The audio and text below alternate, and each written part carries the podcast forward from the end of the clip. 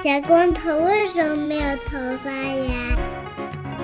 请听《世界莫名其妙物语》。欢迎收听《世界莫名其妙物语》，一档介绍世界中莫名其妙知识的女子相声节目。我是见谁都好为人师的见识。我是站在台上听相声的捧哏演员姚柱儿。我是一顿饭吃了十八盆锅包肉的 Y Y。哎呦，好开心哦！我终于吃上锅包肉了。你终于吃上锅包肉了，锅包肉，我终于吃上锅包肉了。你在哪儿吃的？我们这边的中餐厅，这个锅包肉是一种季节限定产品。哦，就像肥肠饭一样是吗？对，就像那个优先美季的肥肠饭一样。哎呀，哎，那你们那儿应该已经很冷了。是啊，就快下雪了，估计就下周的事儿。我我刚想开场说金秋十月，王医师就开始说他们那儿要下雪了。没没没，不至于吧？我跟你说，昨天我才终于感受到，我可以出门一趟不会浑身是汗了。哎呦，就是昨天才从盛夏变成了正常的夏天。送你一首莫文蔚的《盛夏的果实》，我以为是忽然之间天昏地 灭。嗯。这期节目呢叫世界人民办婚礼啊，为什么要世界人民办婚礼呢？因为金秋十月呀，您是不是也有五亿名远亲表哥和本地友人结婚呢？我就问一句啊。哎呦，这都 PTSD 了，创伤应激后遗症啊，这啊，就是见识我作为一个过去十几年一直待在国外的人啊，而且我是喜欢比较擅长到处跑，所以我躲过了非常多的婚礼。恭喜您！不是，其实有的我是想去的，你知道吧？就是有的时候是我自己的朋友，比如说在芝加哥的朋友结婚，但是我碰巧不在美洲大陆上，然后。我去一趟觉得很贵，所以我就不能去。或者说我在欧洲的朋友结婚，但是我在美国，或者是我在中国的朋友结婚，但是我不在中国等等这些，所以我就一次都没去成啊。所以现在人家小娃都三岁了，听着这么凡尔赛呢？是，虽然是很凡尔赛，但是毕竟不用给份子钱，还是很凡尔赛，对吧？但是躲得了初一，躲不了十一呀，对吧？就我表姐要结婚了，我跟你们说啊，都还回来了。然后呢，我表姐啊，作为一个比较这个心思细腻、比较浪漫的一名妇女啊，跟我说：“哎，听说你这个学会了弹吉他，弹吉他啊，不如你过来给我弹个吉他，然后我唱一首歌曲啊，开一个捷达去给他弹一首吉他。”对呀，然后我一想，哎呦哎呦，有乐队不错，那我这种单人乐队啊，我可以表演口技的啊，那我就想说，就最近听了这个跟宇宙结婚的一期节目啊，然后里面介绍了那个男孩子爱踢球里边的一些歌曲，都非常。适合这个婚礼啊？是哪儿适合？我想说，哎，这这男孩子爱踢球里面的这些歌曲，难道不能在这个表姐婚礼上表演一下吗？对吧？他让我唱一个什么什么驴的水的主题歌啊？什么驴的水的？驴得水？你不要随便给人家起驴的水的主题歌？什么叫驴的？我不知道那是什么。好像是说一个乡村老师变成了一头驴，还是一头驴变成一只乡村老师 什么的，反正不要自己想，就是这么一个。真的有驴啊？好像真的有，我也不知道有没有驴啊。那万马师傅看过啊？我改天问问万马师傅，反正我没看过。里面就是说那个歌是这么唱的：我要你为我梳妆，什么什么什么。然后最后一句是我的情郎啊，里面又有驴又有狼啊，听着非常的恐怖啊。就这么一首歌曲，就是这个歌呢。他本来让我弹一个还是唱一个这个歌，然后完了以后，我想说，那我顺便给他就买一赠一来一个返场啊，我来给他来一首这个非常深情的这个青年小伙子的歌曲，来一首你喜欢的，也来一首我喜欢的，才公平。对对对 啊，有来有往。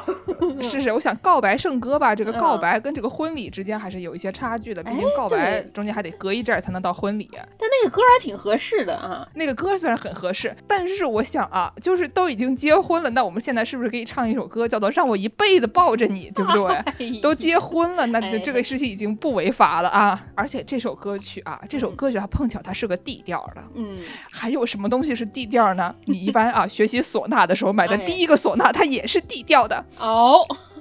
而且你想让我一辈子抱着你这首歌曲是多么适合唢呐呀！这本期片尾曲大家一定要倒到哪儿听啊？还是我们在这儿放一遍就算了，在这儿放一遍算了吧？啊，行。这歌当时健身发给我的时候，大晚上我正准备睡觉，我正准备点开，这时候好心的社区 Y 主任提醒我，千万不要在晚上走开，临睡前被送走这个事儿不太合适啊。所以说我第二天早上才点开听的，在这里特别明显热心的社区 Y 主任。我是这个去健身房的路上听了《剑士》这首歌，然后我就觉得哇，简直是突然本身只能跑个三迈的我，突然跑了七迈。哎，划船机划到了印度洋去，我跟你们说。是的，而且这个歌曲呢，我发给您二位的时候还没有加上口技，后来呢，就是我们的好朋友茄子师傅来家里玩啊，然后让茄子师傅帮我加上了里面的灵魂口技，加进去了以后就变得更加的好笑啊。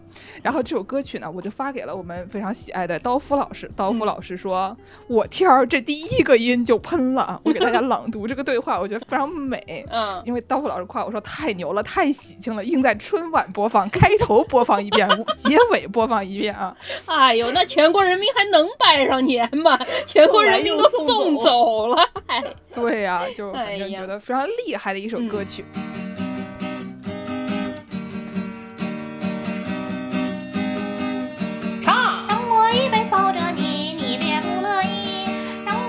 抱着你，你哪儿都别想去。让我一辈子抱着你，你别跟我急。让我一辈子抱着你，你哪儿都别想去。一辈子抱着你。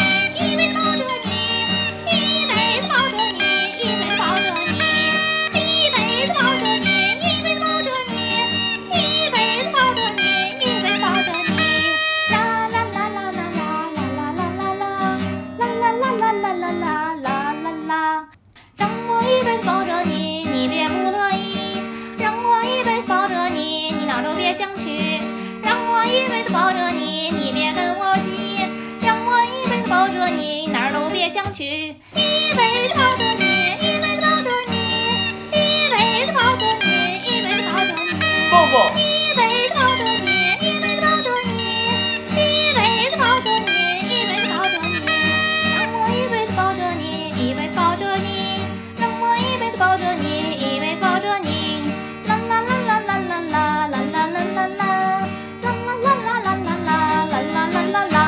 当时就很美，我就想说，赶紧了，我买上了吉他，买上了唢呐，对不对？我扛着就去婚礼现场，当场就就开始啊。哎，你表姐不知道招谁惹谁了啊？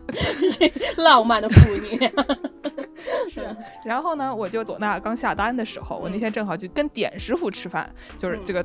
彩虹合唱团非常擅长唱歌的点师傅，嗯，点师傅呢就跟我说，他作为一名这个本地人啊，参加了很多的婚礼，躲不掉吗？这不是？他就跟我说，作为一位参加婚礼的前辈，让我来告诉你，你别吹，你千万别吹，为什么呀？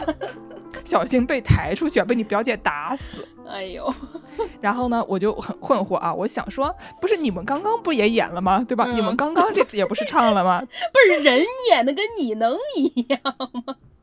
简直，你还自比上彩虹合唱团了，你那唱功，我那唱功，哎，嗯我那唱功真的是让人哭出声来的唱功啊！就是彩虹合唱团，就是他们中间不知道为什么返场的时候来了一段一人唱一句的那种 KTV 大合唱，听完了以后 当场想找个地洞钻进去啊！嗯嗯，呃然后点师傅就开始循循善诱的跟我说啊，这个中国人民办婚礼啊，嗯它是很讲究的啊。哦，你呢，最重要的呢，就是你不要太明显，你不要做一副我是全场最有幽默感的人，因为全场哎没有其他人有幽默感了。嗯你呢，只要是去，肯定是最有幽默感的那个人。嗯那怎么办呢？所以你还是老老实实的，就多带几个塑料袋。是那种大红色的塑料袋吗？哎，把那个笋倒了，就把塑料袋借给你。是。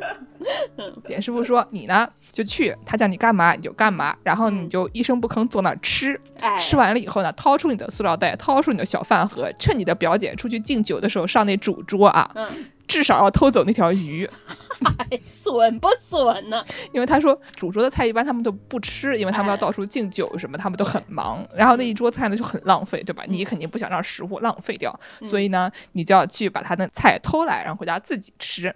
但是有一个问题就是，婚礼大前辈啊，有的是。哦，就你那些七大姑八大姨啊，她带的塑料袋比你多，她的手速比你快，对吧？哦所以呢，你去婚礼的时候，最重要的是要抢过那些七大姑八大姨。我觉得这也是一个上海本地特色，我在别的地方没见人这么干的。我觉得这是一件好事，我们值得提倡，不浪费粮食啊。不能浪费粮食，千万不能浪费对对对粮食。总之呢，就是这期节目呢，就因为我想吹唢呐而被制止这个情况，嗯，因为我发现我真的是没有参加过婚礼，哦，就是我只参加过，至少我没参加过正经人的婚礼吧。我怎么觉得不太对劲呢？不知道三位主播中的某些这个主播突然被针对啊，就是对吧？就是这个事情，呃，反正我没有参加过。那么，请这个参加过一些婚礼的助攻给我们稍微介绍一下这些婚礼经历啊，就是具体中国的婚礼是一个什么样的感觉？除了偷鱼，我还要做什么？咱们南京，我首先先说，在我小时候参加婚礼的时候，老理儿来说，老理儿来说，老理儿是吧？南京人办婚礼，首先是得办午宴，一般是不办晚宴的啊。习俗是说，你这个吉时一般都是正午啊，如果是二婚，你才可以晚上办啊，一般头婚都不让是晚上办的，呃，所以说。南京这个婚礼一般都开始的贼早贼早，天蒙蒙亮你就得起床哈啊！在到这个宴会现场之前，还有一整套仪式。首先，先从这个新娘家开始啊，五六点就得霸起来，来霸起来干嘛呢？化妆啊，穿衣服啊，打扮上啊。这个化妆师专门就来你家，摄影师也要开始拍了。这个时候，你这些伴娘什么都要来你家，来你家。等你打扮好了之后呢，这个新郎就要带上他的伴郎们来新娘家敲。门儿啊，这个敲门的时候，你肯定是不能给他开门的啦，就要刁难他，叫他回答一些问题啊，跟他说你先吹个唢呐，哎，吹一下唢呐，往里面塞一些红包啊什么的。这个时候就有一些什么民间传说啊，什么嫁的这个新郎啊是一个消防员儿啊，伴郎也都是消防员，大家掏出工具。咕里呱啦把这个门给下了，于是就进来了，也不失是一种好办法。有的时候伴娘会闹得太过分，发生一些惨剧啊，像什么新郎一生气就老子不结了走了，哎好了，对吧？他也不会侧门，哎，所以说这有的时候闹的也会有点过分，但叫你做点俯卧撑啊什么，就是捉弄你一下。新郎好不容易把门给打开来之后呢，这个伴娘们要把新娘的一只婚礼的鞋给藏起来。新郎就要想办法再给伴娘们塞一些红包，然后伴娘就给他一些暗示啊，告诉他这个鞋在哪儿啊，有的时候藏床底下，有的时候藏在包里什么的。我有一个问题啊，哎，所以说如果是像我们这个苏北某些地区的这些方言啊，问你说鞋子在哪，他会听成孩子在哪，或者他说成孩子在哪儿的时候，这个事情会不会发展成一个要打幺幺零的一个 situation？对，我觉得也是绑架了，是吧？嗯，是。然后把这个鞋给找到了之后，这个新郎就可以把新娘给接到楼下的婚车，就可以接去他家了。这个接的过程中，我记得好像有的地方是说下楼的过程中，新娘的脚不能碰地，所以说得叫新娘家的一个表哥给她背下去，背到车里。哎，不对。我忘了一个步骤，接上婚车之前，新郎好像先在新娘家里给新娘的爸妈斟茶改口，接到新郎家也是一样，在这个新郎家给公公婆婆也是上茶，然后改口啊。然后从这个新郎家出来之后，一般就会到室外拍一些婚纱照，一般就会选在一些什么情侣园啊。大家如果是在南京上过大学的小朋友，就去这个南大的那个钟楼上面那个草坪啊，一到十一五一啊，上面密密麻麻全是人在拍婚纱照。我以前啊，因为我爸妈家住在这个离南京的紫金山不是特别远的地方，然后呢，就是经常会因为不远嘛，所以有的时候就他们下班了会上那儿遛弯儿。然后以前。我回南京的时候啊，跟我妈有一个兴趣爱好，就是上这个体育公园。体育公园啊，有一个大草坪，然后呢，那个夕阳的景色还是蛮漂亮的。然后我妈，我会跟她一起到那边去，然后掏出手机看怎么样在一张照片中拍出最多对在拍婚纱照的情侣。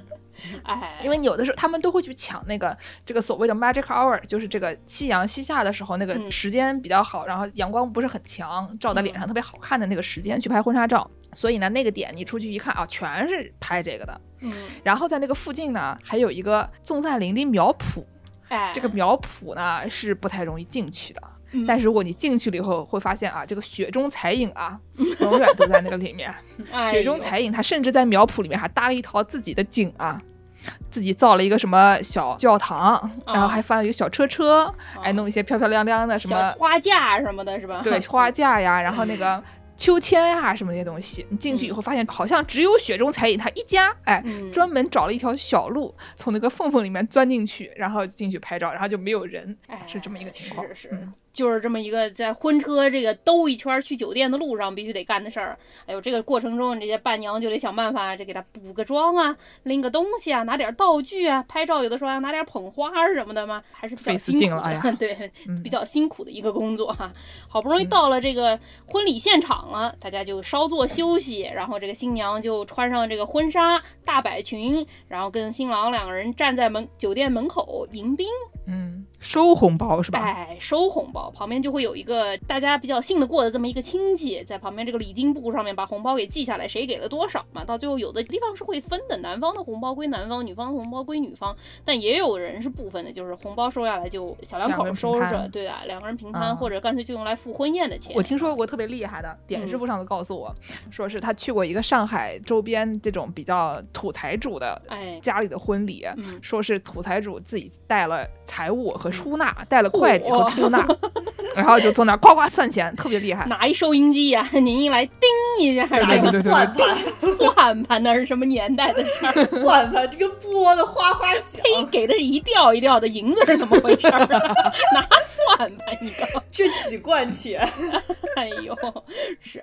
然后到了这个婚礼现场，大家都迎进来了，都坐下来了啊。这个主桌嘛，就像剑师刚才说的是新郎新娘，然后双方父母，可能还有一些伴娘伴郎，然后再加一些像爷爷奶奶啊那种德高望重的长辈来做主桌，然后就开始婚礼。这个婚礼呢，就相对来说这个差异就比较大，毕竟在这个酒店里办这个婚礼，就看你你想办的有多么的传统，或者多么的偏西式，反正办什么都有吧。也有办这个草坪婚礼的，就那种室内室外在草坪上办婚礼，再进来吃饭的也有的。这个中间有一种叫做婚礼的四大金刚啊，什么四大金刚？就吉他、卡洪、主唱、唢呐，这四四大金刚嘛。还有哪吒他爸，别忘了。对对对对，是什么婚礼司仪啊，一个婚礼跟妆师、化妆师，一个婚礼摄影师，一个婚礼摄像师。一般婚庆会跟你说这是四大金刚，你要先确定。啊，之前的这摄影摄像不都已经化妆都出来过了吗？这最后一大金刚在婚宴开始的时候就出来了，这个婚礼司仪啊，这个司仪有的人会选一些比较稳重的，但你知道，大家我们这个南京人有一个特色啊，就是就是甩这种呆粉。哎哪里稳啊，就是比较甩、啊没得稳所以没得稳南京的这个 司仪，像剑师说啊，剑师去他表姐的这个婚礼，一去就是变成了最有幽默感的人，就抢了风头，说明剑师找的这个工作他不太对，他不应该是婚礼乐队的这么一个工作。剑师如果去当这婚礼司仪，我看就合适很多啊那。就肯定能带唢呐。我要提一点，我表姐她不是南宁人，哦，我表姐是高贵的南方人，苏南人啊，就是哦对我们这种安徽土老帽不感兴趣，所以他们是比较高贵的那种婚礼，就是里面可能没有像这种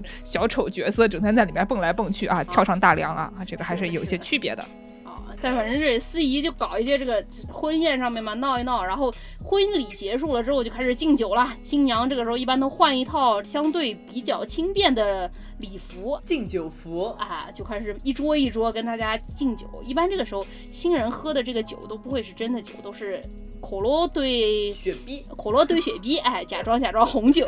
不是可乐兑雪碧哦，对红酒，那对那怎么兑出啤酒的颜色来着？没有谁结婚喝啤酒啊？谁酒啊？喝啤酒说什么呢？对呀、最多喝白酒，白酒那就白开水就完事儿了呗。就哎，嗯对，然后敬完酒，这个他就吃，小朋友就在旁边就玩就刮碗，就喊对对对，就差不多了啊。还有这个进酒店之前要放鞭炮吧，以前是让放鞭炮的，后来就是搞那种一串的大气球，然后歘一拉就噼里啪啦，假装是鞭炮的声音啊。安全一点，安全一哎点。，对，也没那么多污染，差不多就是这么个嗯流程。我知道也不是特别专业，就是一些个人经历啊。王师傅呢？嗯王师傅去过什么婚礼吗？我只在我们这个宇宙的中心啊，嗯中西部去过一些婚礼，就感觉这也是一个中西部特色吧，就挺多熟悉的小伙伴在中西部结婚，就是挑那种什么农场啊，对，farmstead 就是那种一个像是农家乐，中西部农家乐，它是有一个农场，然后这个农场呢可能就风景优美，然后它有一个这个小木屋啊，或者就是那种小砖屋啊，那种看起来很传统的那种形状的东西。然后呢，那种东西里面呢，给你搞点什么吃的喝的，然后坐在外面就喝喝酒什么的，就有点那种香蕉 countryside 那种感觉。哦，都说回这个中西部婚礼啊，我我也不是去参加婚礼的，我是被邀请去表演的，也是跟这个剑士哦这个性质很类似哦，唢呐带了吗？啊，没带唢呐，带了鼓，带了大鼓，哦，那也不错，但也不错啊。不是那种就是凤阳花，鼓，左手锣，当当当当当当当当当当。有有没有锣还是镲什么的，我是记不得了，但是那鼓是挺大的。有没有镲您能记不得了？你敲的是日本太鼓吗？对，哦，不是，你相信我，你如果有镲，你会记得有镲的。我觉得，因为我们是我们是有一个大锣的，就可能跟那鼓差不多一样大的那个锣，就是有的时候表演是会用上锣的。哦，但是我觉得，哎，就当时因为还不太熟悉唢呐这么一项乐器，嗯，但是其实那个鼓声吧，基本上也是能把人送走的，所以我也不是日本太鼓混唢呐，好像也是挺不错的。是。对对对对对对，嗯。啊，就没了，就就就打个鼓，就打个鼓呀，也没吃饭，就是被邀请过去表演节目。主桌的鱼也没拿走，啊，主桌没拿，就只能端上鼓，特别惨。您认识这堆新人吗？还是你不是宾客，你只是这个特约表演艺术家？就是拿点钱。好像也没拿上钱。不是，那你也没拿到钱，那你是图什么呀？我就请问一下，你就是想打个爽是吧？见个世面。你是你其实是一个 wedding crasher 是吧？就是你过去拿了个鼓，就没有人叫你去，你突然就过去打一个鼓，突然就走了，然后留下所有人就哦，这是我行吧行吧，知道了知道了，好。因为呢，我和王师傅啊，在参加婚礼方面啊，大家已经听到了，就非常没有经验，对吧？哎有的是带着个吉他去了，有的是带了个鼓去了，然后连鱼都没带就走了。嗯 所以呢，我就去问了一下之前上过我们节目的各位亲朋好友，啊，问问大家啊有没有什么比较有意思的这个婚礼经验。嗯然后呢，就有一些这个我就不透露别人姓名了啊，因为这些啊内容呢比较的野蛮啊。啊就是有一位朋友，他说呢，啊他被邀请去参加一个男同性恋的那种婚礼啊，他的啊朋友的婚礼啊，俩男的结婚了，然后呢，他就一去，去了以后发现啊。他这个穿的衣服和这个整个调性不是非常搭，嗯，为什么呢？为什么呀？因为过去以后发现啊，大家穿的那都是皮草啊，不是皮草，都是皮 革。皮草可还皮行，皮草我觉得也不错，他要是穿皮草，别人穿皮革也不错突。然变成了贵妇。对 他们穿的都是皮革，然后这个哎皮革是怎么穿的呢？嗯是绑在身上的，胸贵装，哦，就不能多说了啊，大家懂的就懂了啊，对吧？嗯举着小皮鞭啊，哎穿着这个绑在身上的这个皮革啊，非常的酷炫，里面全都是一些壮汉呀。是一个什么驴主题的什么的吗？拿个小皮鞭，我有我一头有一头小毛驴小毛驴，我从来也哎不骑啊，是这么一个主题婚礼。嗯然后呢，他就放眼望去，就感到非常的害怕，嗯因为他被邀请来这么一个婚礼上，穿的一本正经的，发现其他人都基本没穿衣服啊。啊，所以呢，他就非常尴尬的站在这个外围，因为他认识的人也不是很多。嗯但这个时候，他放眼望去，突然看到一名他这辈子都不想再见到第二次的人呢，是谁呢？尤其是不能在这样的地方见到的。你想象一下，这种人可能是谁？同同事吗？他爹 快了，快了！那也太野了吧！他爹，哎呀，这个他妈知道吗？这个他妈好像 啊、对，怎么说？我觉得跟他见到他爹已经很类似。他放眼望去，见到了他导师。哎呀，那是同事、上司和他爹的这个混合体呀、他导对，因为一般我们就管，就德国人会管嗯这个你的导师叫做你的这个 Doctor Vater 或者嗯 Doctor Mutter，、就是你的 Doctor Mother、Doctor Father，、嗯对吧？就相当于就是一日为师，终身为夫这么一个哎概念。哎所以呢，就见到了他的学术亲爹。所以请问是他更尴尬，还是导师更尴尬呢？这个情况下，导师认出他了吗？导师认出他了，但是导师不想跟他讲话。你想象一下，导师真的不想跟他讲话，因为他们俩怎么说呢？他们俩虽然都是透明柜，但他们没有主动出过柜，你知道吧？就是不是女主题婚礼和这个出柜好像还是有一定距离的，对吧？我们要这个分清楚这种程度的问题，对吧？对对，就是你得出多次的柜才能出到这一层，对不对？你看，你导师带着一个男生出来吃饭这个事儿是不是那么尴尬的？但你导师手上举着一个皮鞭，是不是就不太对劲了？好像他导师也是穿的比较正经，但是就是哦这个是题外话了。我觉得这个事情我们不需要知道，就是参加一个驴主题的婚礼，然后见到了导师啊，然后导师不想跟你说话，你也不想跟导师说话，所以整场你就绕着他走，但是其他人你也不认识，你体会一下这是一种什么样的地狱般的场面啊！我想象一下，觉得非常的好笑，可以演一个这个 sketch。听起来就是一个美国这个传统喜剧片的这么一个 设定啊。对对对对对嗯。然后呢，我们还有一位朋友啊，他参加过这个塞维利亚的婚礼。嗯他呢就是去参加这个婚礼，然后他们有很长很长很长的这种东正教的仪式，说是。嗯然后演完了以后呢，好不容易回家了，回家路上呢见到一个塞维利亚人，然后就跟他说啊，我刚刚去参加了一个婚礼，然后这个人说嗯打枪了吗？没打枪啊，那你参加的不是塞维利亚婚礼啊？然后然后这女的逼来一个，我去的也不是芝加哥，对吧？就为什么要打枪？打什么枪呀？他就说这个塞维利亚他们就是会有点像是会放礼炮啊、放喜炮那样的那种概念，就像放鞭炮一样，他们会放空枪，然后这个打枪就是一个这种婚礼上的一个常见习俗。你要是不打枪的话，总觉得好像缺点什么，比如说你没有偷主桌那条鱼，对吧？就是总觉得缺点什么的这个概念。这位朋友呢，他还上网搜了搜，跟我说，你看不光是塞维利亚，还有这里、这里、这里和这里，他们也要打枪的。我想说，行吧，啊，好啊，毕竟你想中西部的人，他们不打枪，他们也要请 Y Y 去给他们敲鼓，对吧？咚咚咚咚咚，差不多。然后呢，下面我们就给大家介绍介绍这个我们周边的这些什么北国人他们结婚的这个流程啊。首先我要澄清一下啊，就是。这个我们说的美国结婚啊，他们基本上都是这种家里稍微有点钱的白人，尤其是基督徒或者说这种基督徒传统的这些人，他们结婚的时候这一套流程啊，我们周边的基本上都是这种穷苦的所谓的 millennial，就是九零后，哎，大家的就是口袋里边没得什么钱，然后呢也不愿意花钱。所以基本上大家结婚吧，就是找几个朋友吃个饭，然后要不就是一起去哪个地方玩一趟，然后就结束了，就是一个大家随便找一个名目出去一起旅游或者吃饭的一个概念，相当于就是领导冒号。啊，这么一个概念，对吧？说我们要为了巴甫洛夫吃个鸡，还是为了巴甫洛夫吃个烤鸭？哎，这种概念。为了纪念巴甫洛夫同志的诞辰，今天我们去吃个烤鸭子，是吧？嗯，所以呢，这种婚礼呢，我们就也不用多说，毕竟他也没啥可说。我们让助攻给大家介绍一下，这个家里稍微有点钱的美国不人，他们结婚大概是一个什么样的流程啊？是。大家以前看的那些美国的那些文艺作品啊，特别是可能十几二十年前的这种美国文艺作品，有这么一个流派，就有一个刻板印象，就是妇女从小就想要结婚，对吧？有一个所谓的梦中婚礼啊，特别是古早的这种情景喜剧啊，什么《老友记》呀。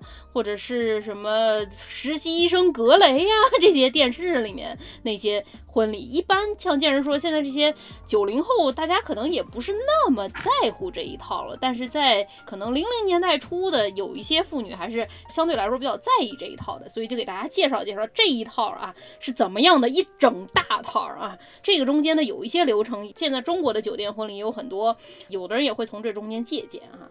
首先呢，美国白人基督徒结婚之前，首先要求婚嘛，对吧？大家都在这个网上看过各种视频啊，什么把这个戒指藏在蛋糕里啊，在什么 shopping mall 里面、万达广场中间啊，跟人家求婚啊，拿蜡烛。我以为就就唱一首歌，然后大喊 “Ducky s k i d a 对对对，求婚之后呢，这一整套流程就要拉开序幕了。首先你们俩求婚，他同意了，也有人是就是叫上亲朋好友一起求婚的，也是有的。但好像求婚成功之后，一般还会有一个订婚宴。哦，对对对对对对对对，对吧？订婚宴你请去了，首先就要先给一次礼物啊。订婚宴的时候，你就要定日子啦。定了日子之后，你先给你想要邀请的朋友们发一个 save the date 的邀请，是什么意思呢？就是我定了这个日子，您这一天别出门啊，等着吧。我还不知道具体在哪儿，具体怎么弄，但是先告诉你会在哪一天，你提前计划。一般这都是可能大半年、一年以前就定下来的时间吧。对，然后就开始寻找这个伴郎伴娘啊，谁给你当伴郎，谁给你当伴娘啊。然后这个伴郎伴娘一般都是一个伴郎团和一个伴娘团。可能三五个人，一边可能都有一个像那种白雪公主和七个小矮人的一个概念，对吧？然后伴娘里面就有一个 maid of honor，所谓的首席伴娘啊。然后这个男这边叫 best man，首席伴郎啊。嗯。然后这个你找好了伴娘之后，就开始选婚纱了。这个婚纱就要你的女方这个妈妈，还有男方的妈妈，还有女方的好友，大家一起陪你去选，因为他们这边这个有一个迷信是说，新郎不能在婚礼之前看见新娘穿婚纱长什么样啊。等于相当于你收礼物的时候。你要自己亲手拆的一个概念。就是好像中国有的地方也会有说，在婚礼之前大家尽量不要见面，这样也是一种迷信吧。然后这个选婚纱的同时还要发生什么呢？有一个叫 bridal shower 啊，就大家听没听过？美国人生孩子之前有个 baby shower 啊，就是把小孩头朝下往水里面一沾。哎，那是生之前好吧？你说那是洗礼，这就是新娘还没有结婚之前，首席伴娘先给她办一个小型的 party。这个 party 一般是白天的 party 啊，大家去吃个。早午饭，做做游戏。我有我有个问题，这个 bridal shower 跟 bachelorette party 不是一个东西是吧？不是一个东西，你得先来一个 bridal shower，这一大套真的是累死个人。送礼会，哎，邀请一些要参加婚礼的宾客，你不能邀请没有要邀请来参加婚礼的宾客吧？那还是有点尴尬，对吧？是的，叫人家过来也是送点东西，还要再送一次。我还专门查了，如果你送了一次，是不是不用送第二次？不是，就你每一次被邀请去，你都得专门送一次。我还看到有一个这个杂志叫 Bridal 吧，好像还是 Brides Magazine。哦，Bride，我这边一大堆 Brides 上面的小文章。哎，Brides 大概就是一个婚礼的这么一个杂志吧，还要教你啊，如果你不幸的 被同时邀请了这个订婚宴和这个 Bridal Shower 和这个婚礼的话，你这该怎么办呢？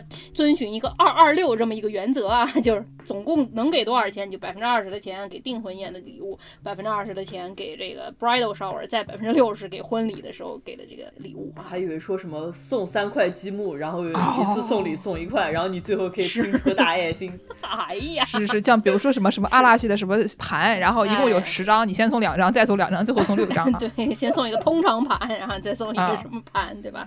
限定盘什么的。据说这个 Bridal Shower 以前是一个荷兰的一个传统，是说荷兰的妇女如果嫁的人不是她家里同意的话，她想自己想跟什么人结婚，她爸妈不给她嫁妆的话，她就会邀请他们里的这些好朋友来啊，给他送一些礼物作为他的嫁妆使用。但是美国人你知道有爬梯的这么一个机会，一定要抓住啊，所以说就把这个也搞过来，成为了一个美国婚礼的这么一个传统。这种东西。一般这个是婚礼前两到六个月啊，然后见识之前说的这个 bachelor party 和 bachelorette party 是婚礼之前比较近的这么一个时间，一般说是宽松一点三四个月，但也有人可能就提前一周之类的啊。提前一天，提前一天的是那个跟姥姥们一个年纪的朋友们，可能还会记得有一个片子叫做 Hangover，哎，呃，对，宿醉啊。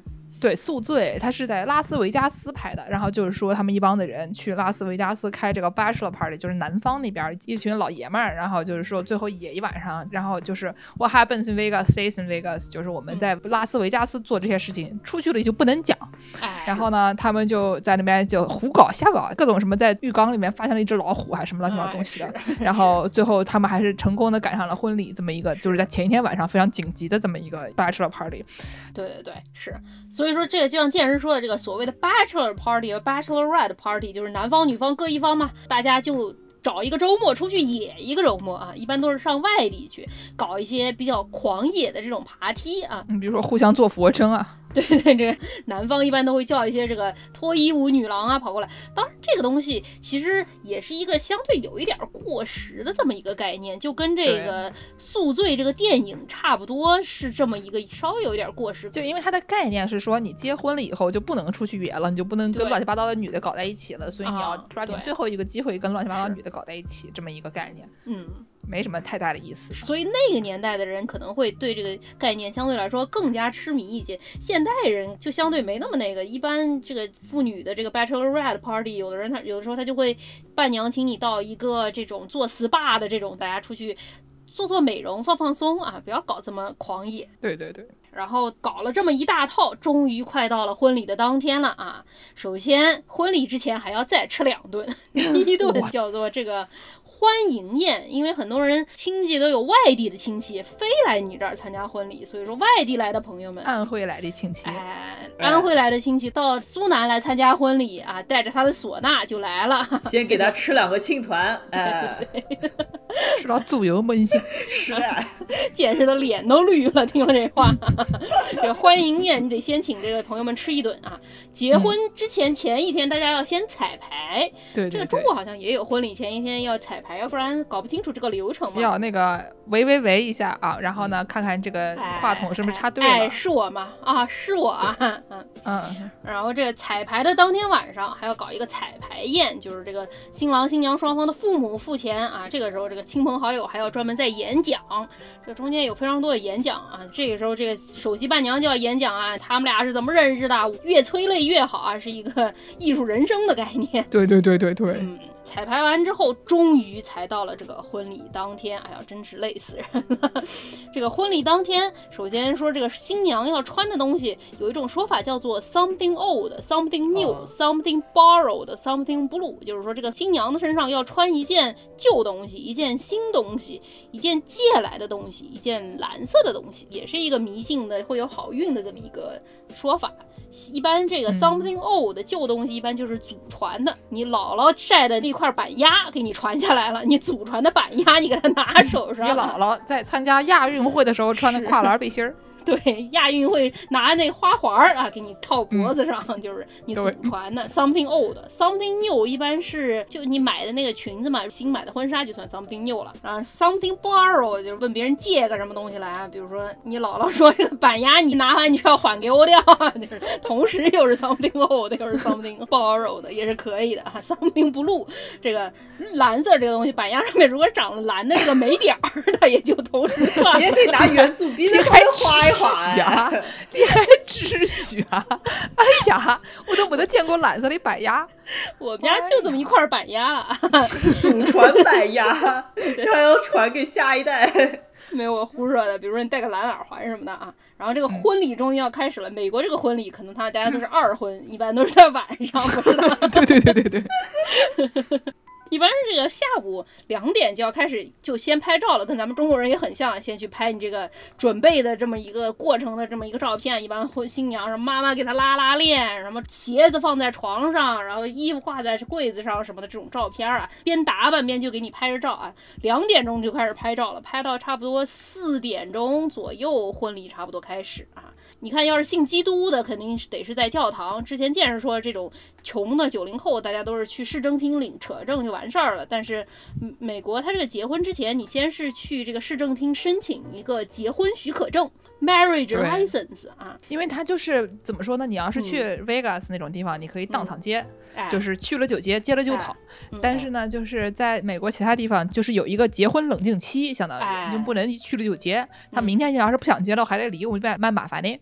所以呢，他们一般就是让你先去扯一个 license，完了以后过个至少二十四小时吧，然后你再来接，就是避免之后出现过多的这个接了以后当场就后悔的这些人的这种情况啊。我觉得有结婚冷静期比有离婚冷静期还是要更加可取一些的。是是，所以说你就先去申请这个结婚许可证，拿这个结婚许可证，你必须得有这个州里认证的这个证婚人给你签上字儿，才能扯上真正的结婚证。如果你在市政厅呢，市政厅就会有专门的人，就他来给你主持这个，他给你安排一个，对他给你安排。但是如果你自己去什么教堂什么乱七八糟地方，你只要找一个有这个合法权利的这个有签字权的这这个人，只要他去就行了。对你不用再上市政厅去。对，所以。你不管在什么地方，只要有这么一个人在，你当场就能扯上证，就感觉跟中国不太一样，或者日本也是。日本你要入籍，你得专门去这个市政厅入籍，然后别人会送你一个小礼物。然后中国也是，你得专门去在人家开门的时候去扯证。所以很多人他结了婚还没扯证，或者扯了证还没结婚。但是呢，在美国基本上大家。经常是同时扯证、同时结婚的。对对对，而且一般这种教堂里，你去的这种教堂里面的神父，他都会有这个资格。只要这个神父主持了你这个婚礼，你就是正经结上婚了啊。嗯，所以说一般都在教堂里吧，也有在户外的或者在酒店的。如果不那么传统的人，但是我们现在说是基督徒，他们肯定是要去教堂的，对吧？在教堂里，一般那个教堂不是分两边吗？南方的亲属就。坐一边，女方的亲属就坐一边，在这边是女左男右，跟咱们中国这个男左女右是相反的啊。然后这结婚的过程就不多说了，大家都很清楚啊，这电影里看过八百遍了。什么新郎先在神坛上等着，新娘的爸爸把他这个货带进来啊，来到交易现场不是的，把这新娘带进来，然后有第三个人冲进来喊了一句一个压力。对，爸爸把这个新娘带进来啊，经过这些亲朋好友，然后上去之后，两个人站在一起，证婚人先给你们讲一堆啊，这个婚姻是神圣的，那个车轱辘话倒来倒去，跟你说了十五分钟都快睡着了，教育你一下，在婚姻里面你们要互相尊重啊，什么扯一堆啊。证婚人这个小作文讲完了之后呢，新郎新娘在参加之前，他们要先写上小作文的，这个所谓交换誓言，这个誓言一般也是要一篇这个艺术人生类型的小作。作文啊，你得提前写好，写好了之后把它拿出来，然后就朗读啊。一般这个时候大家就开始哗哗哗开始掉眼泪了，那得山上啊。你说你朗读完这个誓言，大家都没哭着，相当于没结。好像市政厅里面结婚就会要朗读那个什么赌优怎么怎么怎么爱度的那个是不是还没到啊？就是这个，就是这个，就是说如果说你自己写了，你就可以先读，读完之后别人就再问你爱度不爱度这样啊。是是是，对对。市政厅里面他会跟你说一串，然后让你这样复述啊，这差不多的这个意思，感觉呢特别像你在中国办信用卡，他一定要叫你抄一段，说你懂了没有？我懂了。对对对对，差不多是这个概念。然后就是交换戒指，然后亲一下，之后还会有人搞一个所谓的 unity ceremony，搞一个象征性仪式，象征你们俩的结合。这少儿仪吗？仪仪仪也就我我上去的那个，大概是我两个朋友，他们俩什么一人拿了一种颜色的沙子。这彩色的那种彩的那种沙子，然后把两种颜色倒在一个瓶子里混一混，就相当于你们俩就家庭结合。但也有人是，比如说你俩一人拿一支支蜡烛，然后两支蜡烛点燃同一支蜡烛，或者是你俩一人拿一瓶水，把这两瓶水倒一起，反正就是一个象征性的这么一个东西。我们上次那期节目讲咖啡的，大家还记得吗？你做一 dirty，然后当场摇 shake，对对对对，也可以，也可以。你拿咖啡，我拿奶啊；你拿姜汁，我拿奶，可能更本地化一些。你拿咖啡，我拿水。哎，那是 Americano 还是 Long Black 呢？考一下大家啊。然后到此为止，这个婚礼这个部分就结束了，教堂部分就结束了。然后这个亲朋好友就散开来，先去搞一个鸡尾酒会。这个傍晚的时期，大家搞鸡尾酒会的时候呢，这个新人呢就要出去拍照啊。就是那个我跟我妈一同时至少拍五对这个新人在那个体育公园的时候，不就是这个点吗？然后拍完照之后，到了这个晚宴的时候，晚宴就又来了一大堆啊。新人先进来啊，搞一个你们作为夫妻的第一次跳舞，所谓的 first dance。进门先叫你跳一顿舞啊，跳完舞大家才可以开吃。好不容易吃吃吃，吃完饭之后呢，然后再切这个特别大的那种蛋糕，好几层，一般上面放一对儿那种假的小人啊，把它切下来，你吃一口，我吃一口啊，然后就新娘扔捧花，后面新娘的那种单身的朋友都站一排，然后新娘就往后一扔她的捧花，大家疯狂躲避啊，千万不要砸到我。不是疯狂躲避的人，就是再也不会办这种婚礼的人，我觉得 哈，就是抢的人就会再来这么一趟啊。然后搞完这个抢捧花之后，大家就爬梯。跳舞哎，这么一场婚礼，夯不啷当搞下来啊！见识查到了一个数据，说这个二零一七年的数据啊，说一场婚礼至少要花费两万七千美元。嚯，这是一年学费了，是挺多。还有人专门借贷啊办婚礼的呢。对，这个两万七呢，你想象一下，三万大概就是十八九万，就将近二十万人民币了。是，反正就还是比较高的啊。而且美国的婚礼，像他们这种传统的，一般是说女方的爸爸负责付钱办这个婚礼，好像是的，女方花花的多。当时我搜这个非常有意思，就说这个女方她爹付钱啊，就是有一段说这个婚礼这个事情啊，不光是新娘的事。这句话听着就已经非常离谱了。然后呢，他就继续去找这个数据，说有百分之八十几的妇女都说他们的丈夫 somewhat involved in the process，就是说他们这个婚礼啊，他们是有一点儿贡献的。你想象，还有百分之十几的人压根儿他就没参与啊啊，是，就他只是在婚礼当天穿上了裤子。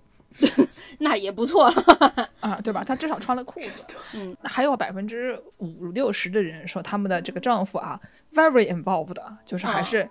在里面做了不少贡献，他可能不止那一天穿了裤子，他可能之前也穿了裤子，反正就是这个所谓的婚礼这个事情啊，跟男的好像总体来讲没有太大的关系的感觉，是蛮奇怪的。这个习俗，我认为啊比较奇怪。是，那我再说一下，我当时查到了其他的数据啊，就是说他们一共呢平均啊会请这个一百六十七名宾客，哎呦，然后五点四名伴娘，五点三名伴郎，就总体来说一边大概五六个人。然后呢，百分之四十二的人他们结婚是不掏钱的，是他们的爸妈掏钱的。哎呦，然后剩下的百分之五十八的人呢，他们是自己也掏一部分钱的，还有百分之可能十几二十几的人说他们是全是自己掏钱的。这个百分之八十二的妇女，他们要把她的姓改成丈夫的姓。我就想请问一下，我不问了，我不想问啊。我们社会主义妇女接受不了这种情况，接受不了，接受不了。我以前发的论文还是我的论文吗？对呀，就是我以前发的论文还是我的论文吗？对，说到这个女方这个爸妈付钱，我想到大概是二零一八年的时候，这个 Adam Sandler 亚当桑德勒出过一个喜剧片儿，大概是说他们家是一个特别穷的白人家庭，把女儿嫁给了一个特别特别富的一个黑人家庭，但是他就这个爸爸特别要面子，一定要坚持自己付这个婚礼的钱，于是就有一个非常富的这么一个黑人的外科医生啊，来到他家，他就只能开他老婆的那么一个小小的车，然后就头从方向盘里伸出去，这样子开车。非常辛苦，那电视非常有意思，但是讲的也差不多就是这么一件事儿。那既然要说到这个跟有钱黑人结婚，那我们下面就可以说说美国的其他人，对吧？毕竟美国也不光是有他们白人基督徒，也蛮没得意思的。嗯，哎。然后呢，这个黑人结起婚来呢，他们也有一套自己的习俗啊，就是因为美国黑人不像是非洲的朋友们，他们呢就是有一种文化融合的感觉，有一些就是很传统的，因为他们很多人都信基督教嘛，然后有很多就是传统基督教的这些文化影响，但是也有很多他们这个就是黑人朋友们自己的传统，还有一些甚至是奴隶制时期传下来的规矩等等的这些东西都混在一起，所以比较有意思。但是呢，不幸的是。反正至少，因为我也没有参加过婚礼，自然我也没有参加过黑人的婚礼，所以我们这些知识呢，主要还是通过这个。二手的道听途说啊，是都是那个什么 Bryce 杂志上面看来的，对，主要都是 杂志上面看来的啊。所以要是有什么错的话，反正大家就跟我们说说啊。对，那参加过婚礼的小伙伴可以过来跟我们分享一下。啊。对对对，我来给大家介绍一下啊，这个王师傅最近看了很多婚礼杂志，嗯，这个所有订购的杂志已经订购上了，明年啊就全部都是这个婚姻 婚姻与健美杂志。这我已经能想象，从今天开始我。以后这个给我推送的这什么小广告，给我塞的什么小纸条，都是婚姻杂志了，真的很恐怖。我也是搜了一圈以后，突然就发现好像大事不妙了。是，明天谷歌就要给我发邮件，就说你是不是想要结婚？你是不是想要订购场馆？啊，以下的三种贷款供您选择。是，对，就刚才剑师也说了，美国这些黑人师傅们的这个结婚啊，都是有很多不同地方的风格这个融合起来的。嗯，就有一种啊，就是加纳的黑人师傅们呢，他们有一种习俗跟我们这个偷孩子啊比较相似。不要随便偷别人家的孩子，这个事情不好。什么习俗呀？呃，也是相当于这个男方啊上这个女方家门之前呢，是要先敲门，不开不开酒不开，妈妈没回来，是吗？哎，就是差不多是这么一个传统吧，就是结婚之前要先上这个女方家敲门，然后就是表示表示诚意呀。得到女方的允许，就是要先敲三下啊，喊一下名字，然后再敲三下，再喊一下名字。咚咚咚，太阳好呢，快你，咚咚咚，快你，兄弟，咱们这交易还做不做了？防冷抹的蜡，等于是在门口敲摩斯电码是吧？是是是，都要对上了才能进啊。嗯啊，也也并不是这么一个回事啊，就只是一种敲门的传统习俗留到了婚礼这么情况下，所以就是啊，这个男方要先上女方的这个家上敲门，然后得到对方的允许才能进门，这个迎新娘也就是这么一个道理。那也不能随便允许吧？哦，对，我看到说有一个说法是说，这个男方就上门之前还要带两瓶酒。哦哦哦，或者带两名消防员也可以呀，我给你下下来，再给你装上。德国传统文化大神这个见识不知道有没有喝过这种酒？是什么叫 Schnaps 啊？我知道，对，这个东西也不是特别好喝，反正就有点像那种小甜酒啊，那种餐前酒啊之类东西。就是那个 Real 啊，鸡尾酒，五颜六色一大排的那个玩意儿啊，是差不多差不多。嗯嗯，就。但说到这个喝啊，还看到了有这么一种习俗啊，也是这个《婚姻与健美》杂志上看来的啊，这个《婚姻与健美》杂志上面的非洲特辑可能是。大年老师还整这个黑人大壮抹了油的那种。就是刚才就我们也说了啊，这个白人基督徒结婚之前要交换誓词，是吧？交换誓词的时候可能还交换戒指。但放到我们这个非洲师傅这儿呢，啊，就主要是尼日利亚一些地方的师傅，嗯，他们这个交换誓词之前呢，他们还交换另外一种东西，什么呀？哦，可乐果，不是可乐果是什么呀？跟可乐有什么关系啊？可乐果应该是制可乐的东西吧？里面有咖啡因，可乐里面咖啡因也从那里面来的。对对对，反正就是一种果吧。嗯、是，大家还记得那个 meme 吗？就是双手举着可乐，就是双手举着简单的快乐，所以这个交换可乐果 也是一种这个交换快乐的这么一个概念，这也象征美好。所以呢，我们提倡以后大家这个结婚的时候呢，就可以就你给我一瓶百事，我给你一瓶可口，这个我觉得也是这么一个特别划算。那拿到百事这不就亏了吗？不是，这这要干架了吗？这个评论区里，万一有人喜欢百事呢？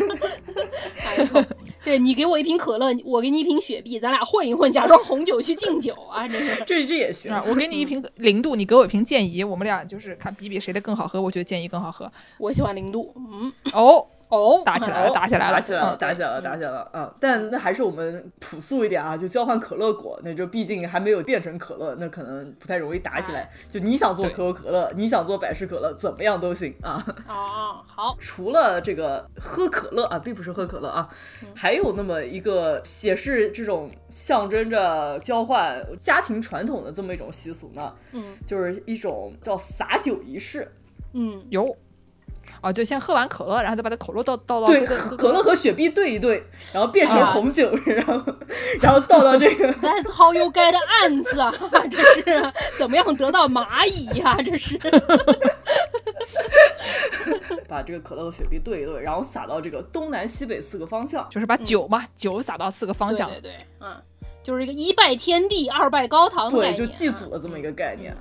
啊，就是大家想想看，就是你啊，就是去坟前啊，就是给浇一杯酒啊，这种也是。你看这个家里的人结婚了，那重要的呢，你还要让祖先知道，对不对？老祖宗交代一下啊，您的板鸭我已经拿到了啊，对，对吧？都蓝了。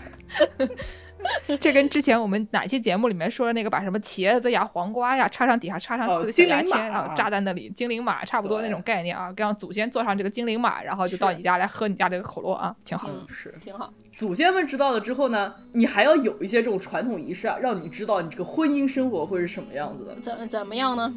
这是什么酸甜苦辣哦？人生里酸甜苦辣，主要是酸酸酸酸酸酸甜，苦苦苦苦苦辣辣辣辣辣。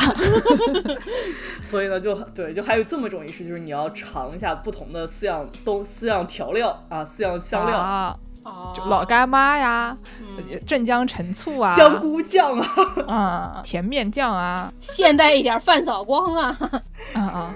所以，就真正的是什么？吃辣椒呢，就是为了尝辣，对吧？也啊，比较说得通啊。然后吃柠檬呢，就是为了尝酸啊。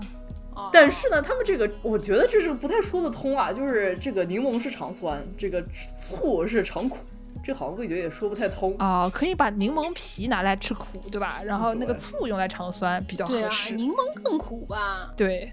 那什么是甜呢？蜂蜜呀。啊，行吧，可以。我觉得这个虽然不如我们这个老干妈甜面酱，但是勉勉强强也能说得过去。行吧，我觉得就其实老干妈甜面酱，或者再加什么饭扫光香菇酱，然后再搭配个馒头，我觉得就是来个碳水四吃，就也能算这个来拼一下。又回去了。我觉得以后我们可以搞出这个寺庙专属这个结婚仪式，对吧？哎，这个里面的每个步骤，上来先抢孩子，吹唢呐，敲大鼓，然后碳水自吃，然后。对可乐兑雪碧，板鸭呢？板鸭呢？发蓝的烤鸭，板鸭啊，烤鸭都被吃掉，只有板鸭太难吃，才能传这么长时间啊。对，再给大家说的这个誓言说完了啊，碳水也吃完了，酸甜苦辣也尝过了，那仪式也结束了，那就开始欢乐了，对吧？那欢乐呢要怎么说呢？叫跳舞了。那这个啊，也是一项这个尼日利亚师傅们的传统啊。就是新婚夫妇在这个场里面跳舞，然后宾客往他们的脸上撒钱，这是脱衣舞吗？不是，这脱衣舞也不撒脸上呀。等一下，撒什么样的钱？我们讲讲清楚啊，是撒不能撒。王师傅刚才说拿那个算盘在那算一吊钱吗？这要死人，那不把人砸死了吗？肯定弄点软的，对不对？对，这应该撒的还是纸票，但是我看说就是这个纸票嘛，就是你想撒多少啊？你想撒一块也行，你想撒二十也行，你想撒五块也行。就是宾客可以有自主决定权，想撒多少都行。但是呢，这个撒嘛，一般就是新婚夫妇这个跳舞呢，你往人家身上砸钱，你是要往人家脸上砸的，就是往额头上，然后让这个钱顺着你的脸流下来啊，这是一种 让你感受到浸泡在钱里面的快乐和浸泡在财富里面的幸福感。好快乐哦！哎呀，刚才我们白师傅介绍之前，我还说了一个奴隶制时期传下来的一个传统啊，嗯这个是我之前看见的，可能也不是所有人都整这个，就是嗯说他们结婚的时候呢，还会带一个这个一个小树杈，啊就是基本上也不是很长，一个木头的，动森跑步的时候拿的那种吗？啊，差不多吧，差不多吧。蒸饭喜欢在地上捡的那种吗？比那长一点，可能就是这人你拿着比较方便的，可能比如说八十厘米长左右的，哦，就是拿两两个小树杈，一人拿一个，然后有的时候它中间会加一个杠子，反正就嗯。基本上现在人呢偶尔就不太常见了，但是有的时候会拿两个小树杈，嗯。然后呢就是你要把这小树杈就是打成一个叉的形状，哦，叫做 crossing the sticks，然后嗯。说这个东西好像是说是奴隶制时期传下来的一种传统，说你要把这嗯。个在一个比如说你喜欢的地方，对你们来说有意义的地方，然后做一个这样的仪式，把你的这个小棍棍交叉一下，然后意思呢就是说你这个之后你们俩就是一体了还是怎么样的，反正就是嗯奴隶制时期你必须要先要 cross the sticks，然后才能结婚。这个呢，反正我也是在这个 brides 上面看见的这么一个、一个说哦法啊，但是我觉得跟其他的东西相比，好像不是那么的火。比如说这个往人脸上撒钱这个事情，在我们 谁不想干？你就我就问一句，谁不想让别人往自己脸上撒钱，对不对？多开心！但我觉得这个应该可能是跟我们之前说的那些什么把沙子倒一起是差不多的，都是一种象征性的这种仪式，就是象征你们两个人合二为一嘛。哎，在英文里，你有的时候说一个人结婚了，你会说这个人打了个结儿，tie the knots，好像就是说凯尔特人以前在结婚的时候就会把新郎和新娘的手用一个绳儿给绑在一起，也是差不多这么一个意思。嗯，然后我们节目这个喜爱犹太人的我，给大家介绍介绍这个犹太人这个婚礼是怎么办，传统犹太婚礼是什么样的。有的人是会结婚当天，这个新郎新娘，有的人会像赎罪日这个 Yom Kippur 一样先断食，所以说一直到新郎新娘一起吃第一顿饭之前，这一天都不吃饭、啊。像欧里班斯，哎，欧利班斯啊！结婚之前呢，第一件事他们会搭一个凉棚，大概就是几个竹竿撑点布在上面。结婚这个仪式就得在这个凉棚底下办。这个凉棚大概就是象征着这个新郎新娘建立起的这个新家庭。还是有点破啊。哎，一般就是一个破亭子，但是有的地方这个习俗还会让亲朋好友去给你举到，感觉还蛮累的。然后结婚之前呢，这个丈夫会跑过去和他的家人一起给这个新娘戴上这个面纱，然后嗯据说他们这个戴面纱这个仪式。是从这个圣经里来的啊，圣经里有一个叫瑞贝卡的，是埃塞克他老婆在结婚之前就戴了这么一个面纱，所以说在犹太婚礼里也要戴这个面纱。但是呢，这个戴面纱为什么要新郎他本人来戴呢？是因为圣经里还有一个故事啊，这个雅各布他本来想跟一个女的叫利亚结婚，结果被骗了。他们想把利亚的这个姐妹这个 Rachel 嫁给他，所以说他们就把这个 Rachel 脸上盖上面纱，嫁给了雅各布。雅各布一看，一混都已经接到了，这后来面纱一看不是你，那怎么办呢？对吧？就没有办法了。这个故事告诉我们啊，大家收到快递以后，一定要先把包装打开来确认一下，然后再点这个确认收货啊，不然的话，这个可能会就没办法七天免费无理由退款了啊哎，这个就比较难过了啊。嗯，吃过苦的这个犹太人民嘛，所以说从此就是新郎本人去戴这个面纱，以免大家狸猫换太子，打开一看怎么是个大狸猫。然后本来你想娶的是太子嘛，所以 这也不是个事儿吧？哎，啊，这个所谓的戴面纱的这个词呢，叫 bedecken，嗯这个词呢是从德语来的，它啊本来就是它的意思就是把东西藏起来，对吧？就是嗯给它东西 cover 这么一个嗯概念，就是 b 是 e d e k e n bedecken。哎今日的德语小教学，今日的德语小教学。然后呢，这个为什么犹太人要用德语呢？因为他们这个所谓的异地续语，就是这个嗯 Yiddish 是这个德语和希伯来语混在一起的这么一个语言，所以它里面有的词是希伯来语，有的词是德语，哎，所以这个词呢就。从德语进入了异地续语，又进入了他们这帮子纽约的犹太人，尤其是美国的犹太人，嗯他们就把这个异地续语带到了美国，然后混在他们的英语里面一起讲，所以这个词就又进入了英语，现在就变成了一个英语里面也会用的一个词，是不是非常厉害啊？但是我觉得还是不如圣经厉害，嗯给你鼓掌。毕竟娶错了女人更厉害。啊对啊，那犹太人民不愿意这个实诚的承认，我们这都是历史带来的教训，上过当受过骗的人 啊，这个这个带来的教训。什么一朝被蛇咬，十年怕井绳。是啊，他们不能明着说吧，我们以前被骗了，所以说我现在结婚才这样。他还会给他起一个比较好听的名义，他说啊，我们这个丈夫给妇女戴上面纱，也是为了象征着我们喜欢你，不仅仅是你的外表啊，喜欢的是你这个人的内心啊，心灵美才是真的美啊。这也是一种藏匿自自己的内心原始目的的一种行为，这也是一种不带看啊。真的啊。套娃了，这是。戴上面纱之后，大家就要去签一个婚姻协议，这个叫科图巴啊，可图巴，因为他们遵循一些犹太法典嘛。然后这个科图巴就是上面就规定了什么丈夫对妻子的责任啊，还有妻子还有什么权益啊，大概就是要丈夫要给妻子吃饭，要给衣服，然后要跟妻子产生一些关系啊，什么样关系我就不说了。这个东西呢，主要还是妻子啊，作为这个家里的相对之下权力没有那么多的这个人啊，传统上来讲，需要先澄清一下，你到时候你要对我负责，对，就是不然的话我就无家可归了这么一个概念。主要是丈夫的责任和妻子的权利啊。是这个东西呢，就有点像是现代人也很喜欢签这种东西，就不光是传统犹太人或者传统的这些什么穆斯林，因为他们其实这个教义就是最早的什么五项经书，旧约里面那些经书其实差不多。嗯然后呢，这个东西就有点跟现代人喜欢签那个 prenup 是差不多的。婚前协议啊。对，跟婚前协议差不多，我怀疑就是这帮犹太人搞出来的。哎，你还别说，犹太人签的这个婚前协议还不一样，这个是婚姻协议。但是这个婚姻协议有一个什么问题呢？这科图巴就是说，如果说这个妇女想要离婚的话，这男的不愿意的话是没有办法的。然后如果说你的丈夫要愿意跟你离婚，会给你签一个合同，也是犹太法里的一个合同，叫做 the gets。对，你才能跟他的离得了婚。就算你们俩法律上离上了婚，但是如果这个你本人是信犹太教、信犹太法理的话，那你丈夫不给你盖子，你还是在犹太法上你算没有离了婚。于是就会很多妇女变成一种叫做 the chained wife，相当于就被绑住了，没有办法离婚的这些妇女。特别厉害是一三年的时候，纽约有几个拉比被抓起来了，因为 FBI 调查他们，他们成立了一个黑帮，黑帮的这些拉比就去绑架这些丈夫，用暴力行为、口儿子、恐吓，强迫他们跟他们的老婆离婚，非常厉害。正义的呀，这简直是正义的化身啊！就是啊，你们 FBI 有种你们去绑架那些丈夫啊？就是啊，对你凭什么绑架这些绑架丈夫的人呢？这是什么就是套啊？交了多少税给你们？你们就干这种事情，看看你们。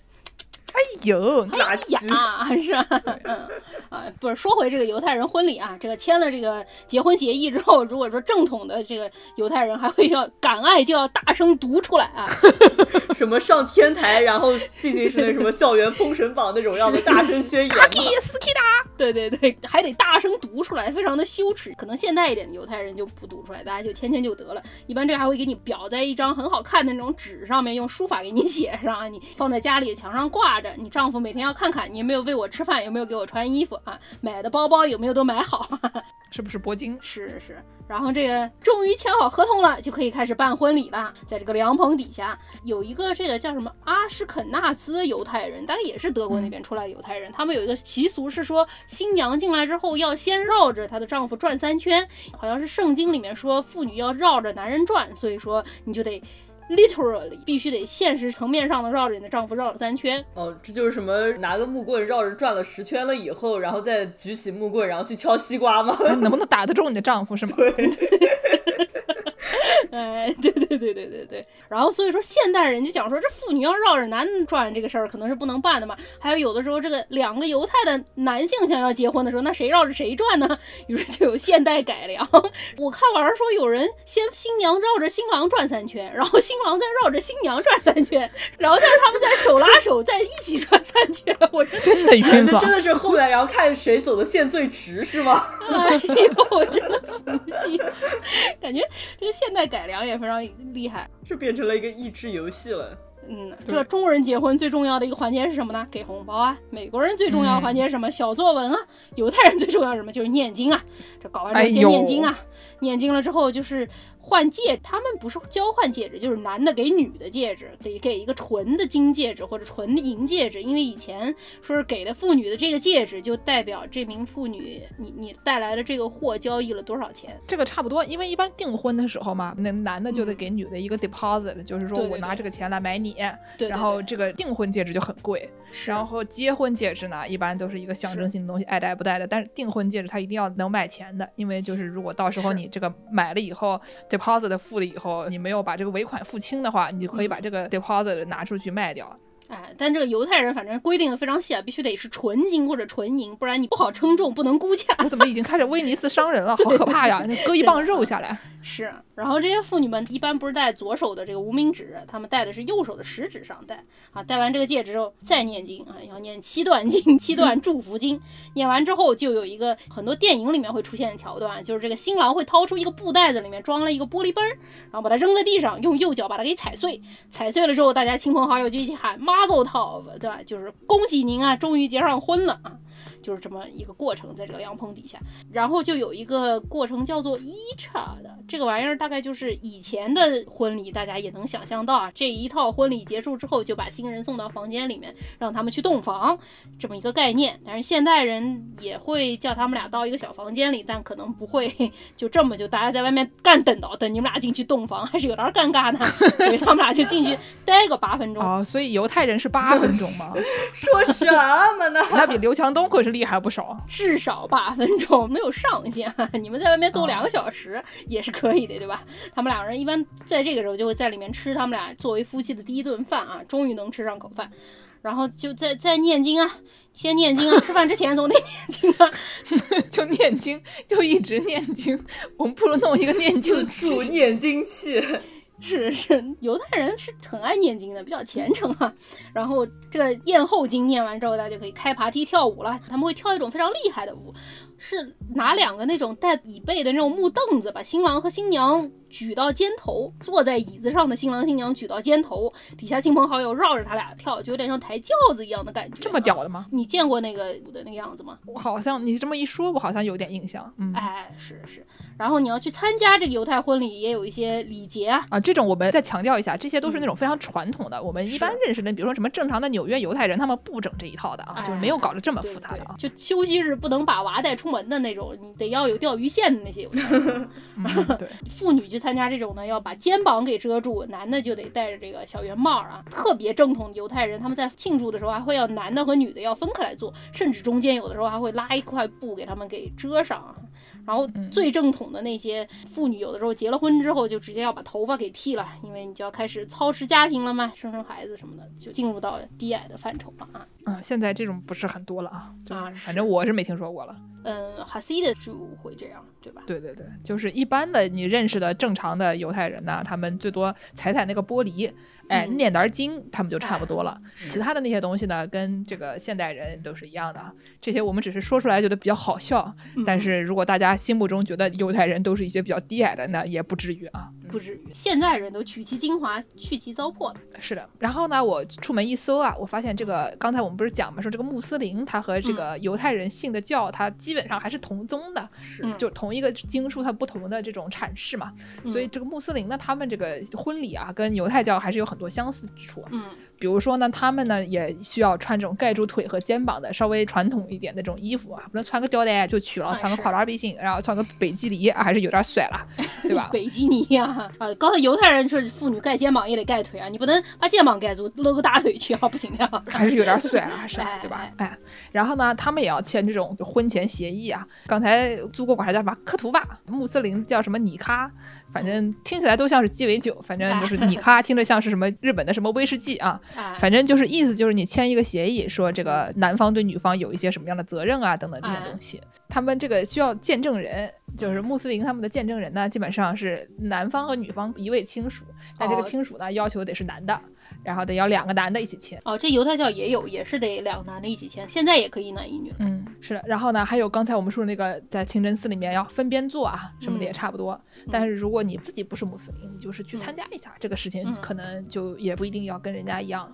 然后呢，说这个婚宴，这个婚宴叫瓦利玛啊，我不知道怎么读啊，反正看起来我很想用南京话读瓦利玛啊。说呢，他们非常厉害，因为他们可以一吃吃两天。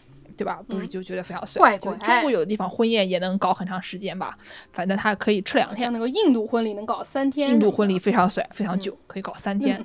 但是呢，这个穆斯林的婚礼有一个什么问题呢？不能喝酒。哎，那我去干嘛？实在的只能喝可乐兑雪碧，懂不的意思啊？瓜条啊！哎呀，对吧？他们不能喝酒，我要喝酒啊！哎，所以就是这个东西呢，最好还是改良一点的，就不是那么传统的婚礼为佳。但是这个很多方面呢，跟这个犹太人还是非常相似的，除了菜杯子以外啊。是，然后呢，我们下面再给大家说一个这个日本婚礼。哎，日本人的婚礼呢，很多时候我们会发现中国人婚礼都是抄他们的，因为中国人最早的呢是台湾人先搞出来这一套，对吧？台湾人搞出来一套呢，我们大陆也跟着学，嗯，但是台湾那一套呢都是跟日本抄的。所以就很多这些习俗，大家发现最开始日本人先发明了，然后我们这个中华文化开始说啊这个东西不错，然后我们也来搞一搞啊。我们说的都是这种城市婚礼啊，您家要是那种一拜天地二拜高堂流水席，我们是不是说您哈？您要是搞那种啊，对对对对，传统，就城市里面那种喜欢在饭店里办，说那种有司仪的、有四大金刚的，对对，还要抢孩子的，孩子就不必了。我再说一遍啊，Amber Alert 了啊啊！日本的婚礼呢，他们基本上。中间也有一个像那美国人一样，要在这个什么教堂啊或者神社里面办的这么一段，这种东西呢，要不它是神前式，要不它是教会式，嗯，要不它是佛前式，所以它要不就是在那个寺里面，要不是在神社里面，要不在基督教的教会里面，反正有这么三种。如果呢这个都不是呢，它还有一种叫人前式，就跟这个中国人的比较像，毕竟我们大家这个社会主义国家，我们宗教的东西或者少一些，所以就人前式比较多。但是呢，这传统上来讲比较多的呢情况是这个结婚在教堂，葬礼在庙里面，所以搞这个佛前式的也是稍微少一些的。嗯，除非你家里信，哎，除非你家里信，家里嘛，你们家全是和尚，对吧？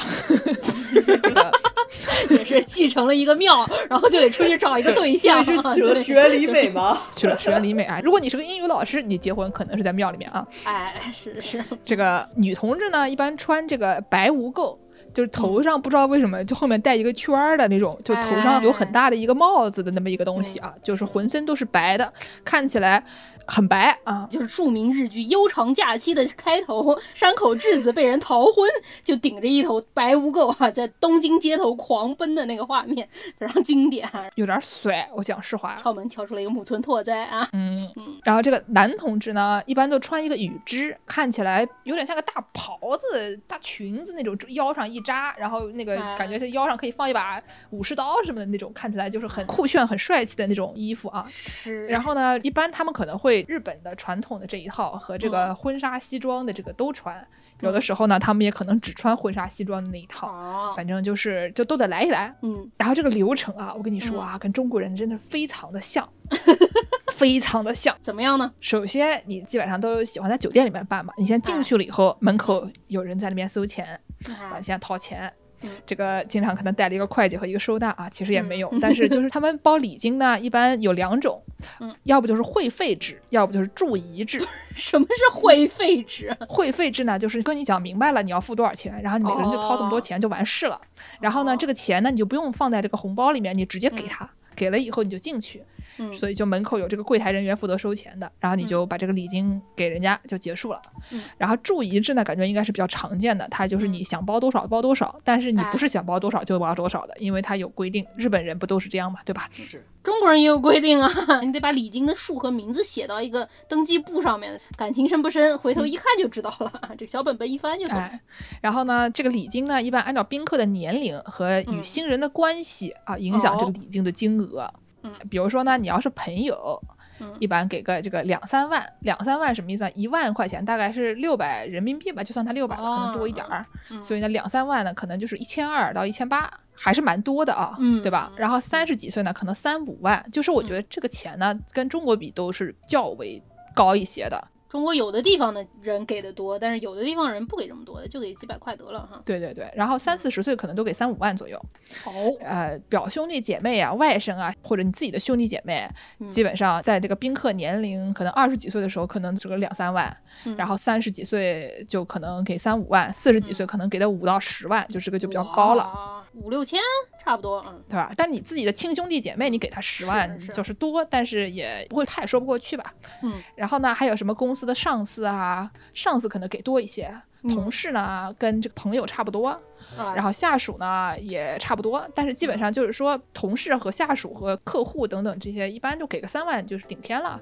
嗯。这种公司里面的关系呢，给的稍微少一点，基本上就是什么兄弟姐妹啊，或者这个表兄弟姐妹啊，这些东西稍微给的多一点。嗯。所以就是你一听呢，就觉得中国还算比较合算，对吧？你不仅可以偷鱼，你还不用给太多钱 哎，着实好不少啊。啊，对吧？然后你这个给完钱了以后呢，你就进去了。进去了以后呢，你要被强行观看一个这个 opening movie。这个 opening movie 是什么东西呢？就是这个新郎新娘的爱情小电影。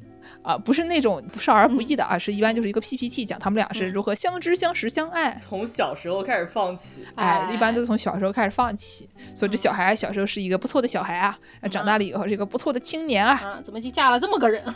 哎呀，怎么就嫁了这么个人啊？哎呀，赶紧回家好好看看《婚姻与健美》杂志，争取找一个好一点的。啊，然后呢，这个新郎新娘就入场，然后这个司仪呢，一个南京人甩的不得了的开始介绍啊，那他们俩开始致辞。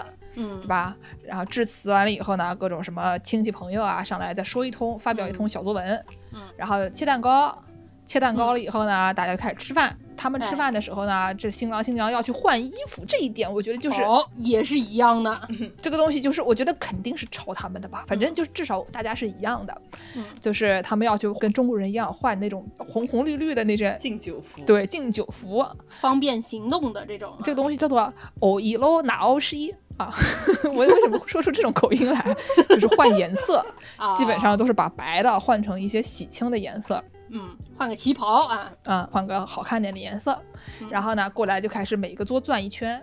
嗯，完了以后就开始进行这个曲艺表演。啊，唢呐就上来了，说拉弹唱，对，吹拉弹唱就上来了，然后芋头也上来了，然后呢，就最后跟中国稍微有点不一样的，就是他们还要新娘，她还要专门写一个小作文，然后还要朗读。哎呀，敢爱就大声说出来。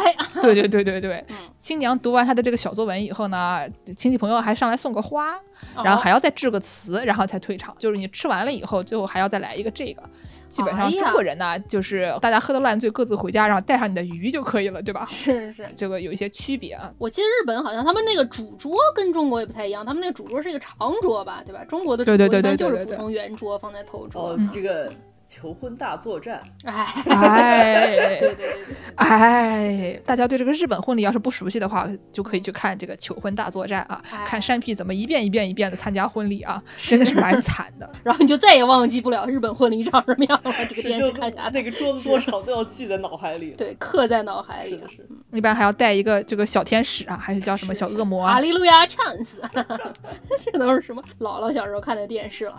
那既然既然是介绍了这个日本人结婚给的这个礼金啊，现在是再给大家介绍介绍世界别的国家的大家婚礼都送什么吧。是啊，以前呢，我们大家就是看了美国电影啊，是不是就很羡慕，觉得说，哎呀，我们每次去参加婚礼就要先损失惨重啊，是吧？去一次你的钱包就大型失血，然后你要是碰上一个十月这种月份，基本上你这个月饭都吃不起了，因为就全给别人了，这钱就相当于没挣到。红色炸弹啊，非常的可怕。然后就很羡慕美国人，他们就是不是送个吐司炉，是不是就完事了？好像蛮省的。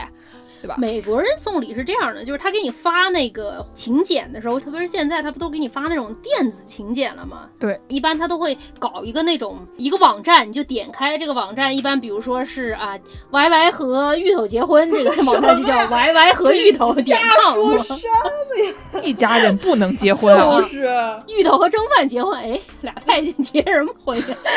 也可以啊，为什么不可以呢？可以，也可以。赶快就要说出来。嗯，芋头和蒸饭点 com，点进这个网站里，网站里就会有他俩的照片啊，就先给你放一个爱情小电影，他们俩以前拍的这个订婚照片这一套，搂一搂，放点音乐，告诉你这个结婚典礼在哪里，你要穿什么衣服啊，有什么要求，然后你就可以扫到一个码，这个就叫。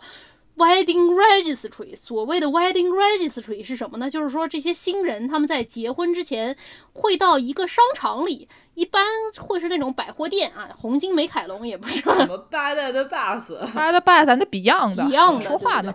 但是那个红星美凯龙只卖装修啊，他们去的这种店可能就是有点像宜家啊，宜家，哎，有点像一个高配宜家。对对对，它里面什么都有，从床单到电动牙刷。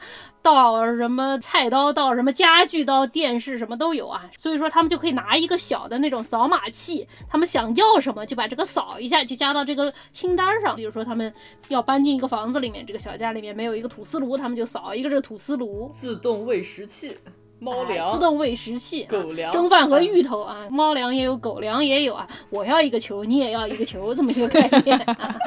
要一个骨头。嗯，所以说你在作为宾客，你就可以点进这个链接去看这一对新人他们扫了什么东西，然后你就可以选择给他们买一件什么东西。当然，现在也有人不兴这种模式了，就是他们可能觉得不需要这么多东西，也有人会就干脆就下一个链接，也叫大家给礼金啊。就比如说说我们以后要生娃，那你就干脆给我们这 Go Fund Me。对对对对对，就比如说我们这个房子实在是付不起房贷了，你们给我点钱，求求大家给我点钱，就让我们付房贷了就得了。但是也是有的，著名的那个情景喜剧《办公室》里面有一个妇女，她的一个笑点就是她跟她的未婚夫订婚订了三年 都没有结上婚，于是她订婚式的时候，别人送她吐司炉已经用坏了，她说怎么办呢？我结婚的时候只能又要一个吐司炉了。哎呀，然后呢，我们看了这些或者自己参加了这些婚礼以后，就觉得说，那土司炉那不是比中国人包一个几百块、一千多块的这个红包，是不是要省一点呢？是。但是啊，你以为那么容易吗？对吧？你在美国可能买个土司炉，你可能也能蒙混过关。但那上面你点进去早，你能抢到土司炉；你点进去晚，那抢到的都是一些什么东西啊？剩下电视、洗衣机、冰箱，七十五寸大彩电。你看看你买什么吧啊！你扣死算，对吧？是的。首先是这个问题，第二，你朋友要他不是美国人呢，你自己不住在美国呢，他要是个英国人还好说，英国人呢，他们一般你要送送礼物也可以，但是你送钱也可以。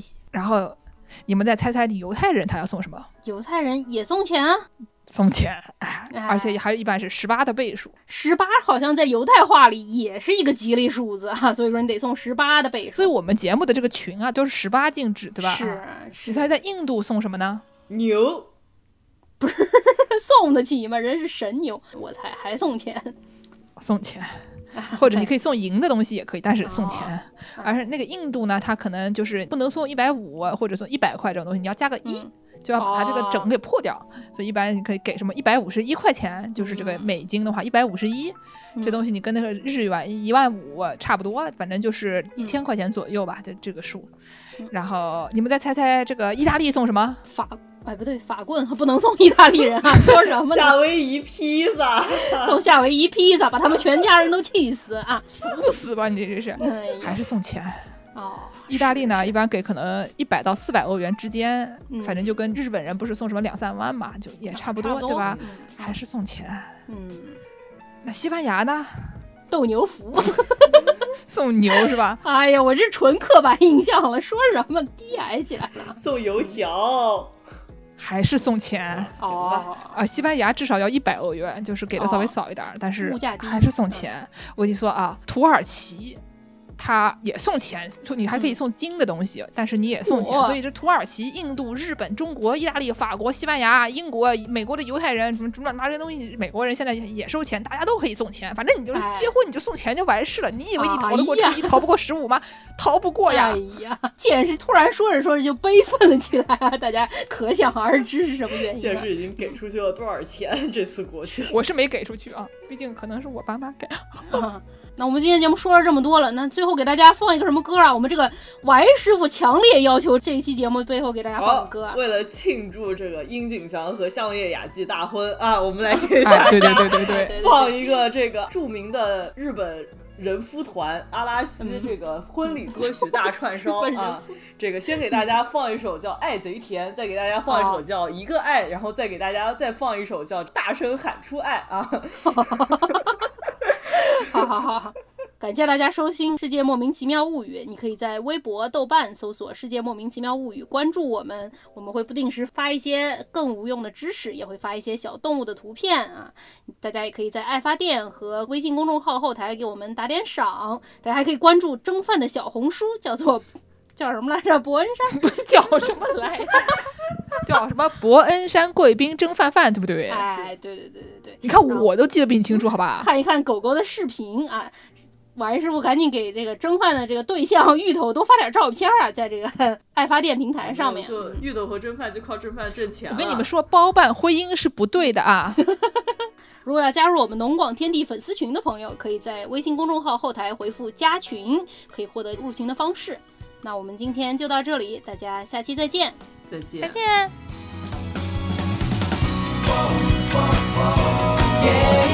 Yeah.